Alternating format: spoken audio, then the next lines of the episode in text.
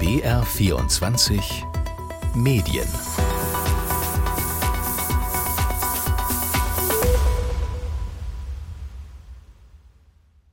Nächsten Sonntag sind Landtagswahlen in Bayern. Heute geht es in BR24 Medien um den Einfluss, und zwar auf uns als Wähler und unsere Wahlentscheidung. Es geht um Umfragen und um TikTok. Was hat das jetzt miteinander zu tun, werden Sie sich fragen. Auf den ersten Blick nicht so viel, aber auf den zweiten Blick geht es schon um die Frage, lassen wir uns durch Umfragen oder eben durch Social Media beeinflussen, wen wir wählen? Umfragen verfolgen wir alle.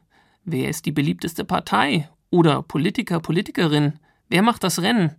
Geht das spurlos an uns vorbei? Der neue ARD-Deutschland-Trend zeigt, die Menschen sind sehr kritisch und sehr skeptisch. Drei Viertel finden, dass es in vielen Bereichen gerade schlecht läuft. Wenn an diesem Sonntag Wahl wäre, würde die CSU erneut stärkste Kraft in Bayern mit 36 Prozent, dem schlechtesten Wahlergebnis seit 1950. Aber wie blicken die Deutschen denn darauf? Auch darum geht's im aktuellen Deutschland-Trend. Elneny in Köln. Was sagen denn eure Umfragen dazu? Wir fragen heute, welchen Einfluss haben Umfragen auf unsere Wahlentscheidungen? Lassen wir uns von Umfragen leiten? Für die jüngere Zielgruppe ist TikTok das Medium ihrer Wahl. Dort verbringen sie am meisten Zeit und schauen kurze Videos. Schaffen es Politiker auf TikTok, die junge Wählergruppe zu erreichen und auch zu beeinflussen?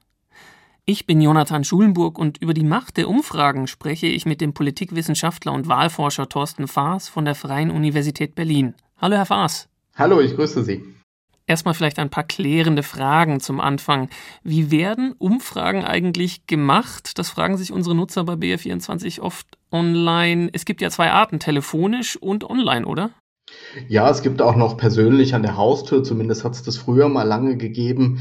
Man merkt daran schon, ne? einerseits geht es darum, was ist eigentlich der Kanal, wenn man so will, auf dem wir unsere Antworten geben. Viel wichtiger ist aber eigentlich die Frage, wie kommt man in eine solche Umfrage? Wie wird man ausgewählt oder darf da irgendwie jeder mitmachen? Und traditionell würde man sagen, Telefonumfragen, da werden wirklich Telefonnummern zufällig ausgewählt und der Zufall soll dann sicherstellen, dass jeder und jede von uns theoretisch eine Chance hat, da auch teilnehmen zu können und dann am Ende so ein kleines, aber eben feines, repräsentatives Abbild des großen Ganzen entsteht. Das genau ist online eben schwierig, denn sie können nicht so einfach Menschen zufällig online auswählen und einladen. Insofern muss man da immer so ein paar Umwege gehen, um das sicherzustellen. Und das führt dann, glaube ich, genau zu diesem Eindruck, dass online irgendwie unsicherer und mit größeren möglichen Verzerrungen verbunden ist, als das bei traditionellen Umfragen der Fall ist. Jetzt kurze Nachfrage dazu, weil ja auch nicht jeder äh, heutzutage eigentlich ein Festnetztelefon hat. Die haben aber dann auch quasi die Handynummern und rufen auf dem Handy an, oder? Weil es ist jetzt nicht nur, dass sie Festnetznummern anrufen. Ja, das stimmt. Ähm, das ist tatsächlich aber auch eine jüngere Entwicklung. Und wenn man sich vorstellt, Telefonnummern werden zufällig ausgewählt, die werden mitunter auch zufällig erzeugt. Wenn ich jetzt für die bayerische Landtagswahl eine Umfrage durchführen will und will das auch Festnetz- und Mobilfunknummern machen, bayerische Festnetznummern zu erzeugen, das ist vergleichsweise leicht bayerische Mobilfunknummern zu erzeugen, ist dann tatsächlich schon wieder eine größere Herausforderung, weil ich natürlich aus der Vorwahl überhaupt nicht erkennen kann, wo dieses Handy, wo dieses Mobilfunkgerät ist.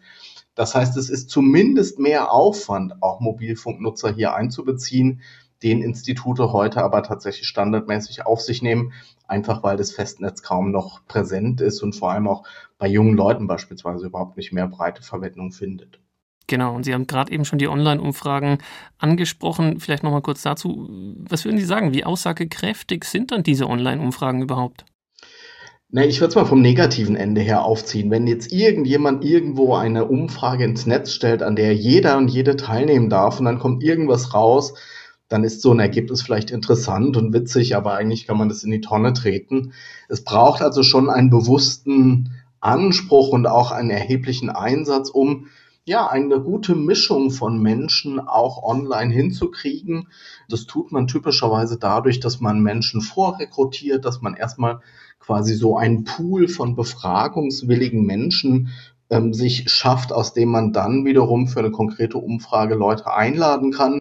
Dann würde man versuchen, dass eben die Altersverteilung, die Geschlechtsverteilung, die Bildungsverteilung dem entspricht, was man aus der amtlichen Statistik weiß und so eben diesem Ziel einer repräsentativen Umfrage so nah wie möglich zu kommen. Aber klar ist auch, diese ganzen Wege, über die wir schon sprachen, jemand, der kein Festnetz nutzt oder keinen Mobilfunk nutzt, den werde ich auf dem entsprechenden Weg eben niemals kontaktieren können. Und das gilt auch online. Wenn jemand keinen Internetzugang hat, naja, dann bleibt diese Person oder diese Personengruppe eben auch systematisch unberücksichtigt. Kann man durch Gewichtung ein Stück weit ausgleichen. Aber da würde ich in letzter Konsequenz sagen, eigentlich ist es inzwischen ganz gut, dass wir so viele verschiedene Umfragen haben, die auf verschiedenen Wegen auch generiert werden, weil damit meine Hoffnung verbunden wäre, dass wir insgesamt dadurch eigentlich ein besseres Bild bekommen. Wie kommt es denn eigentlich zustande, dass in Umfragen vor der Wahl manchmal teils sehr andere Ergebnisse rauskommen als dann bei der Wahl selbst, wenn ich jetzt an Trump denke oder die Landtagswahlen in Sachsen? Ja, das sind zwei berühmte Beispiele, aber auch zwei sehr verschiedene Beispiele, würde ich sagen, weil man bei Trump im Nachhinein tatsächlich gemerkt hat, dass man bestimmte Teile der Wählerschaft, der Wählerinnenschaft einfach in den Umfragen nicht gut abgebildet hatte und deswegen da so einen systematischen Fehler zu Lasten von Trump in den Zahlen hatte und am Ende dann diesen Wahlabend hatte, wo man dachte, ups, damit hatten wir jetzt nicht gerechnet. Ähm, das wurde uns doch eigentlich die ganze Zeit anders präsentiert. Also da gab es, glaube ich, wirklich systematische Fehler in der Art und Weise, wie die Umfragen erstellt wurden. Bei Landtagswahlen in Deutschland, manchmal auch bei Bundestagswahlen erleben wir so ein zweites Phänomen, nämlich dass sich auf der Zielgerade einfach nochmal Dinge verändern, dass gerade auch in den letzten Metern, auf den letzten Metern, Menschen ihre Wahlentscheidungen ändern, dass sie vielleicht auch bewusst in Reaktion auf Umfragen nochmal das Kreuzchen am Wahltag woanders setzen. Und das zeigt eben, Umfragen spiegeln immer nur ein Meinungsbild zum Zeitpunkt ihrer Erhebung oder vielleicht ihrer Veröffentlichung wider. Aber gerade dann, wenn es Kontexte gibt, wo die Umfragen selber vielleicht nochmal bei dem einen oder anderen ein Nachdenken auslösen, ja, dann können sie sich eigentlich so ein Stück weit selber ad absurdum führen. Das kann man nie ausschließen und heißt eigentlich nur, dass man genau diese Unsicherheit, die mit Umfragen verbunden ist, einfach immer wieder sehr offen und deutlich kommunizieren sollte. Das ist ja dann jetzt eigentlich die zentrale Frage. Was sagt denn die Wissenschaft? Beeinflussen Umfragen den Wähler, die Wählerin vor einer Wahl oder nicht? Kann schon sein, könnte man etwas salopp sagen. In keinem Fall kann man sagen ja oder nein, weil es tatsächlich von den Kontexten abhängt. Ähm, wir erleben solche Einflüsse von Umfragen eigentlich immer dann mit höherer Wahrscheinlichkeit, wenn es an irgendeiner Stelle knapp ist. Und knapp kann heißen, wer liegt eigentlich auf Platz eins? möglicherweise die AfD, wollen Wählerinnen und Wähler dann vielleicht genau sowas verhindern? Geht es um eine 5%-Hürde oder eine Partei, die vielleicht an dieser Hürde scheitert, ja oder nein? Geht es um knappe Mehrheiten für eine Koalition? Also immer dann kann man sagen, wenn Umfragen eine wichtige Information zu einer offenen, knappen Entscheidung liefern, dann können sie selber durchaus Effekte auslösen und das sind dann so kurzfristig strategische Effekte, die man da tatsächlich beobachten kann. So ein längerfristiger Effekt, den man häufig sieht oder den man vermuten kann, ist, dass einfach, wenn, wenn permanent rückgespielt wird, dass beispielsweise eine Partei wie die AfD jetzt bei 15, 20, 25 Prozent liegt, dann kultiviert es in gewisser Weise auch solche Muster, dann signalisiert es auch, dass viele Teile der Wählerschaft eben genau auch diese Partei wählen. Und das reduziert dann soziale Erwünschtheit, Unerwünschtheit und eröffnet eben insgesamt äh, durchaus neue Möglichkeiten für, für Wählerinnen und Wähler. Aber das ist jetzt nichts, was so unmittelbar im Vorfeld von Wahlen ganz stark kurzfristig wirkt. Jetzt kommen wir mal zu dem Umgang der Medien mit den Umfragen. Welche Verantwortung haben wir Medien denn dabei? Das kommt einem ja manchmal so vor wie beim Pferderennen, wenn man sich Sendungen mit Umfragen anschaut. Der Inhalt geht da ein bisschen verloren. Also erstmal haben Medien da eine wichtige Rolle. Das sieht man ja schlicht auch daran, dass viele der Umfragen, die wir so erleben, nicht nur von Medien berichtet werden, sondern häufig sogar von Medien auch in Auftrag gegeben und bezahlt werden. Also das ist ein enges Verhältnis, was wir da beobachten können. Und tatsächlich ist dann ja häufig auch die Frage, was mache ich eigentlich aus so einer Vielzahl von Zahlen, die aus so einer Umfrage rauskommen? Was highlighte ich denn da? Was schreibe ich in die Überschrift? Was vermittle ich so als Kernbotschaft? Und da ist es ja nicht so, dass es nur eine einzige richtige Antwort auf diese Frage gäbe, sondern da gibt es ja dann durchaus auch journalistisch-mediale Spielräume, das in die eine oder andere Richtung zu akzentuieren. Also da kommt Medien eine wichtige Rolle zu und was Sie angesprochen haben, dieses Pferderennen, ich glaube, das ist etwas, was man auch unabhängig von Umfragen durchaus beobachten kann, dass gerade in Wahlkampfzeiten darüber so ein bisschen gesprochen wird, als sei es ein Sportwettbewerb, als sei es eben die Frage, welches Pferd als erstes ins Ziel kommt. Und das kann man kritisieren, weil die Inhalte damit tatsächlich ein Stück weit hinten runterfallen. Aber genau für diese Art von Berichterstattung sind Umfragen natürlich prädestiniert, weil sie genau diese Zahlen liefern. Wer holt auf, wer fällt zurück, wer hat da vielleicht einen Treffer gelandet, der sich in Umfragen niederschlägt. Also insofern würde ich sagen, sind Umfragen und die Art und Weise, wie mit Umfragen umgegangen wird, da eigentlich ein schönes Beispiel für ein Muster, das wir insgesamt in der Art und Weise sehen, wie über Politik und gerade Politik in Wahlkampfzeiten berichtet wird. Wird der Umfrage vielleicht da zu viel Bedeutung in der Berichterstattung bemessen und lassen wir uns dazu sehr beeinflussen? Was würden Sie sagen? Ich glaube, da muss man nochmal zwischen Bund- und Landesebene und erst recht kommunaler Ebene unterscheiden, weil wir gerade auf der Bundesebene tatsächlich wahnsinnig viele Umfragen haben. Eigentlich jeden Tag eine neue Umfrage und dann eben auch politische Entwicklungen sehr schnell mit genau diesen Umfragen in Verbindung gebracht werden dass man sagt, irgendeine Partei macht jetzt was, weil sie in Umfragen zurückgefallen ist, schlecht dasteht. Und das nimmt sicherlich dem inhaltlichen Gehalt und vielleicht auch der inhaltlichen Intention eines Vorschlags sehr schnell die Glaubwürdigkeit, weil es dann so kalt, spielerisch, strategisch präsentiert wird, aber gar nicht so sehr an der Sache ähm, interessiert. Das ist auf Landesebene und erst recht auf kommunaler Ebene sehr anders, weil wir da überhaupt nicht diese große Zahl von Umfragen haben. Aber eben genauso dieses Einordnende, was häufig dann mit Umfragen nochmal in der Politikberichterstattung passiert, das scheint mir manchmal schon problematisch zu sein. Es macht einen riesen Unterschied, ob ich einfach einen Gesetzesvorschlag diskutiere, auch kommentiere, oder ob ich da am Ende eben nochmal sage, und übrigens, die Partei liegt gerade unter fünf Prozent. Dadurch kriegt die ganze Berichterstattung sowas strategisch kurzfristiges und das mögen Menschen insofern häufig nicht, weil es denen natürlich nicht um Umfragen letztlich geht, sondern darum, dass die Situation so schwierig ist, eben besser wird, dass Probleme gelöst werden. das kann man tatsächlich dann durchaus sehr kritisch sehen.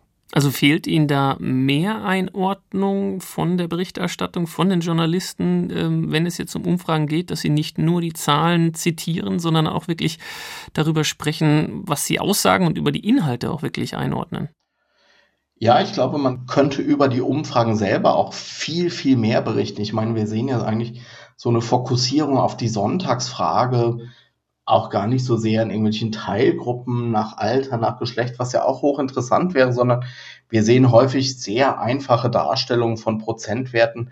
Da wäre erstmal per se viel, viel mehr möglich, aber auch so die Frage, ich glaube, manchmal ist es leichter zu sagen, ich ergänze so einen bestimmten Bericht nochmal ähm, indem ich ein paar Umfragezahlen und Erkenntnisse daraus ergänze, als dass ich vielleicht nochmal über den inhaltlichen Kern einer Diskussion berichte.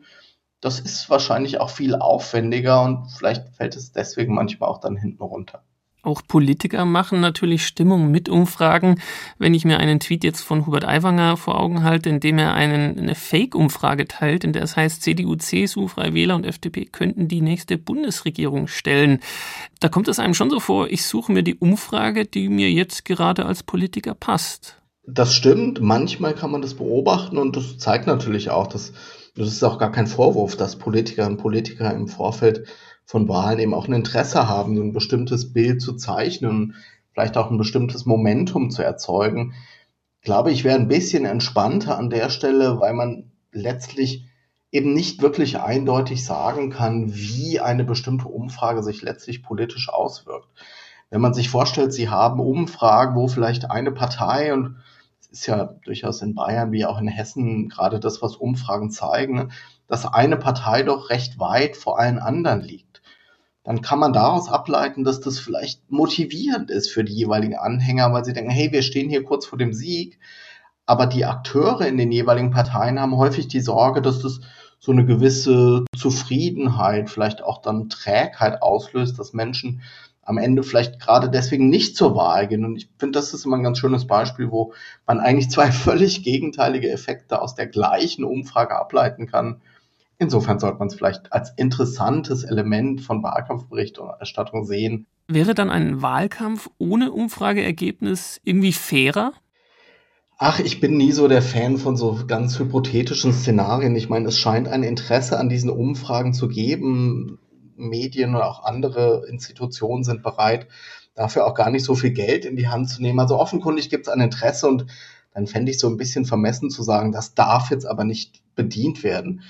Tatsächlich sehen wir ja auf Landesebene, vielleicht jetzt nicht in Bayern, weil wir da doch vergleichsweise viele Umfragen sehen, aber bei anderen Landtagswahlen häufig ganz, ganz wenige Umfragen und ich weiß nicht, ob diese Wahlkämpfe so gänzlich anders verlaufen. Ich glaube, dass wir Menschen einfach auch so ein Interesse daran haben, wissen zu wollen, was so um uns herum passiert. Und wenn es die Umfragen nicht gäbe, dann würden wir vielleicht so andere Eindrücke aus unserem Umfeld heranziehen, um uns so ein Bild zu machen. Also ich glaube, es gäbe dann so funktionale Äquivalente, aber da würde ich Umfragen jetzt, die man an vielen Stellen kritisieren kann, aber trotzdem nicht zu sehr hochjazzen und, und für das Ende des Abendlandes verantwortlich machen. Sie sind interessant, sie liefern auch wichtige Informationen, aber man sollte sie eben doch am Ende des Tages nicht überbewerten. Das wäre eigentlich eher so meine Sicht auf die Dinge. Thorsten Faas war das Wahlforscher von der Freien Universität Berlin. Vielen Dank für Ihre Zeit. Sehr, sehr gerne. Wir sprechen heute über die Beeinflussung von Wählern. Die Umfragen sind das eine. Jetzt wollen wir uns Social Media genauer anschauen. Und zwar TikTok. Denn immerhin 20 Millionen Deutsche sind auf TikTok unterwegs. Und auch die politischen Parteien. Meine Kollegin Julia Schuster hat gemeinsam mit ihrem Kollegen Erik Häusler für Doc Thema zu jungen Wählerinnen und Wählern recherchiert. Hallo Julia. Hallo. In einer Woche ist Landtagswahl in Bayern. Du hast ja auch die bayerischen Parteien und ihre Auftritte auf TikTok genauer angeschaut. Was hast du beobachtet? Welche Rolle spielt TikTok generell im Landtagswahlkampf? Genau, also der Hintergrund unserer Recherche war, okay, wie könnte man junge Menschen denn eigentlich bewegen, zur Wahl zu gehen? Weil da haben bei der letzten Landtagswahl in Bayern halt überproportional viele junge Menschen, also von 18 bis 25 Jahren, nicht gewählt. Und dann kamen wir sehr schnell darauf, okay, wie informieren sich junge Leute? Wo sind die? Du hattest ja gerade gesagt, 20 Millionen Nutzer, Nutzerinnen hat TikTok, also die jungen Menschen sind halt einfach auf TikTok. Und dann haben wir uns da die Parteien eben auch mit Hinblick auf die Landtagswahl angeschaut, also alle Parteien, die in Bayern vertreten sind. Und das Ergebnis war, dass die Parteien sehr unterschiedlich auf TikTok vertreten sind. Also die Wertung auf TikTok, wie man das so ein bisschen bewerten kann, sind die Likes, das sind die Gefällt mir Angaben. Und je mehr Gefällt mir eine Partei hat, desto öfters werden die Videos von dieser Partei anderen Menschen halt angezeigt. Und da ist es so, dass besonders viele Likes, also Gefällt mir Angaben und damit erfolgreich, ähm, sind die CSU und die AfD Bayern. Und besonders wenig Likes und damit weniger erfolgreich sind die bayerischen Grünen und die bayerische SPD. Und um das jetzt einfach mal als Vergleich zu sehen, würde ich dir gerne kurz die Zahlen sagen. Und zwar der AfD Bayern, da der Landesverband, der hat 800.000 Likes. Wenn man das vergleicht mit der SPD in Bayern, die hat halt 2658 Likes. Deutlicher also Unterschied. Ein deutlicher Unterschied, genau. Ich habe dazu auch mit einem Experten gesprochen, und zwar Martin Fuchs heißt der, der ist TikTok-Experte, ähm, Politik- und Digitalberater, und der sagt, wenn man sich nur die Parteiaccounts anschaut, nur die Accounts von KandidatInnen, die in der Bayerischen Landtagswahl antreten, dann habe ich schon das Gefühl, dass eine sehr, sehr starke Überlast der AfD dort ist, gerade was auch erfolgreichen Inhalt angeht. Also der viral geht, der große Reichweiten erzielt, da ist die AfD schon übermäßig repräsentiert auf TikTok. Ja, das hat meine Recherche auch nochmal bestätigt, so das, was ich gefunden habe auf TikTok einfach. Wie kann man sich denn diesen Erfolg der AfD erklären? Ja, also erstens, die AfD, die ist schon ganz lange auf dieser Plattform und zwar viel, viel länger als viele andere Parteien. Denn viele andere Parteien haben lange überlegt, okay, TikTok, chinesisches Unternehmen steckt dahinter, nimmt es mit dem Datenschutz nicht so genau wollen wir überhaupt auf diese Plattform gehen? Und da ist halt in der Zwischenzeit schon sehr viel Zeit vergangen, wo die AfD dort fleißig Videos geteilt hat. Das heißt, die hat schon viel, viel mehr Videos, die überhaupt gesehen werden konnten. Und das Zweite, das spielt so ein bisschen auch darauf an, ist, dass die AfD mit sehr vielen Accounts sehr, sehr breit vertreten ist. Auch mit Unterstützer-Accounts, also die gar nicht unbedingt der AfD zuzuordnen sind. Und das heißt aber, die Wahrscheinlichkeit, auf einen AfD-Inhalt zu stoßen, ist viel, viel höher als auf einen anderen Inhalt von einer anderen Partei. Und drittens, die AfD, die setzt auf TikTok auf sehr einfache Inhalte und auch auf Botschaften, die sehr stark emotionalisieren. Und das funktioniert auf TikTok einfach super gut. Wir wissen, dass die Reden zum Beispiel in den Landtagen im Bundestag nur dafür geschrieben werden, damit sie online und social funktionieren. Die sind nicht dafür geschrieben, dass politische Debatte nach vorne getrieben werden soll, zum Beispiel in einem Parlament oder dass gute Gesetze verabschiedet werden und dass gute Ideen vielleicht irgendwie die Runde machen, sondern darauf gemacht, Ängste, Emotionen zu schüren, Wut zu erzeugen. Wut ist vor allem so die neue Währung der AfD und damit mobilisiert man Menschen wiederum. Das hat mir Martin Fuchs erzählt. Er ist TikTok-Experte und mit ihm habe ich für die Recherche gesprochen. Und er sagt auch eben, das sind sehr, sehr einfache Inhalte, die die AfD da postet. Also ich will meinen Diesel behalten zum Beispiel. Ich möchte gerne nicht gendern müssen. Also so Grundsatzdebatten, die halt super gut funktionieren. Also die AfD ist sehr erfolgreich, die Emotionen funktionieren. Gibt es denn auch andere Politiker, Einzelpolitiker, die sonst noch herausstechen? Oh ja, es gibt einen, der sticht einfach sofort heraus. Vor allem, wenn man zum Beispiel nach dem Hashtag Landtagswahl Bayern sucht, dann kommt man an dem eigentlich überhaupt nicht vorbei. Und zwar ist es Wolfgang Heubisch von der FDP. Er ist Vizepräsident des Bayerischen Landtags, ist schon ganz, ganz lange auf der Plattform und hat dort 3,6 Millionen Likes. Ist das viel? Ist das wenig? 3,6 Millionen? Kannst du es mal im Verhältnis setzen? Das ist setzen? super viel. Also wenn wir jetzt das vergleichen mit der CSU als Partei, die hat 2,2 Millionen Likes. Also er hat mehr als die CSU. Er ist schon super, super lange auf der Plattform vertreten und äh, Martin Fuchs, der TikTok-Experte, der bezeichnet ihn sogar als TikTok-Megastar. Um wirklich einen guten Account eines anderen bayerischen Politikers oder einer Institution zu finden, muss man lange suchen. Es gibt natürlich einen, würde ich sagen, TikTok-Megastar in Bayern und das ist der äh, Vizepräsident des, des Landtages, Wolfgang Heubisch von der FDP, der eigentlich ein Kunststück ähm, fertiggebracht hat als alter weißer Mann, für den die Plattform gar nicht gemacht wurde. Ja, der Martin Fuchs sagt es da schon. Wolfgang Heubisch, alter weißer Mann. Was macht er denn anders als die anderen? Warum ist ein über 70-Jähriger gerade bei den ganz Jungen so erfolgreich? Also Nummer eins, er nimmt sich nicht zu ernst. Also er macht da wirklich auch Challenges mit und Videos mit. Er arbeitet mit Trends. Dies würde man einfach von einem Politiker oder einer Politikerin nicht erwarten. Und dann muss ich auch sagen, er macht viel AfD-Bashing und das funktioniert eben auch sehr gut. Also einerseits funktioniert die AfD gut, aber AfD-Bashing, also sich gegen die AfD zu positionieren, das funktioniert auch super auf TikTok.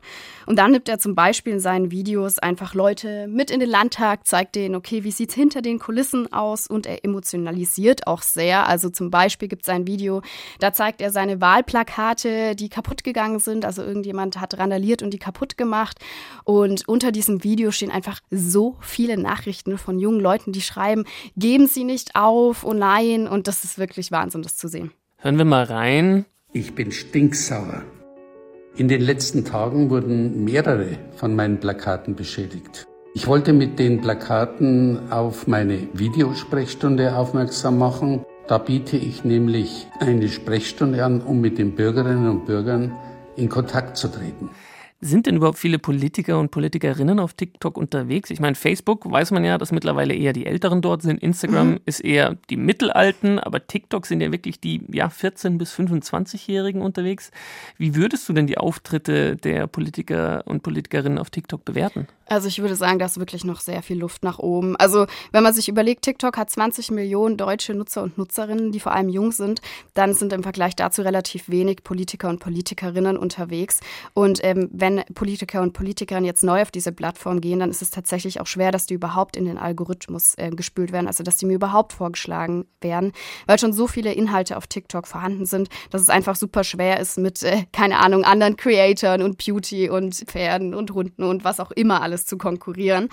Nichtsdestotrotz denke ich, man müsste es auf jeden Fall viel, viel mehr versuchen, denn äh, meine Ergebnisse zeigen einfach so, dass super wenig Politiker und Politikerinnen tatsächlich wirklich auffindbar sind auf TikTok. Denkst du jetzt auch in Bezug auf den Erfolg der AfD, hat es auch Auswirkungen auf das Wahlverhalten der Jüngeren? Ja, das ist tatsächlich eine schwierige Frage. Also ich habe dazu jetzt keine Studie gefunden, ähm, die ich dir da zitieren könnte. Ich kann halt nur aus meiner Warte sagen, ich meine, es sind 20 Millionen junge Menschen auf TikTok, die das nutzen regelmäßig. Und mein eigenes Erlebnis war, ich war für meine Dokumentation auch in einer Schule bei einer Juniorwahl dabei, die simuliert quasi diese Landtagswahl. Und es deckt sich so ein bisschen mit dem Ergebnis, was wir eben aus unserer TikTok-Recherche hatten, nämlich dass die AfD einfach sehr erfolgreich ist auf TikTok. Denn da war tatsächlich auch das Ergebnis der Schule so, dass 20 Prozent für die AfD gestimmt haben und viele der jungen Menschen haben zu mir gesagt, na ja, die AfD ist halt bei uns präsent, wir sehen die auf TikTok, wir sehen die auf Plakaten, die ist in unserem Bewusstsein einfach drin. Wie lautet jetzt dein Fazit nach der Recherche? Wie sehr lässt sich die TikTok-Generation von Politikern, Politikerinnen auf dem Kanal beeinflussen? Wie hoch schätzt du da auch die Medienkompetenz der Jüngeren ein? Ah, ich würde sagen, mein Fazit ist gemischt. Also viele junge Menschen, mit denen ich gesprochen habe und die ich gefragt habe nach TikTok und so, die wussten schon Bescheid, dass da sehr viele Falschmeldungen kursieren und dass man da nicht alles glauben kann und darf und so. Werden die Falschmeldungen auch äh, auf anderen Plattformen, werden die auch angezeigt, sage ich jetzt mal, dass es Fake News sind? Wie ist es bei TikTok nochmal, um das zu erklären? Du kannst die Inhalte natürlich melden, so. Das geht natürlich, aber aus dem, was ich gesehen habe, muss ich sagen, dass da einfach super viele Inhalte kursieren, die einfach falsch sind, so. Und die offenbar nicht runtergenommen wurden, auch wenn sie vielleicht angezeigt wurden.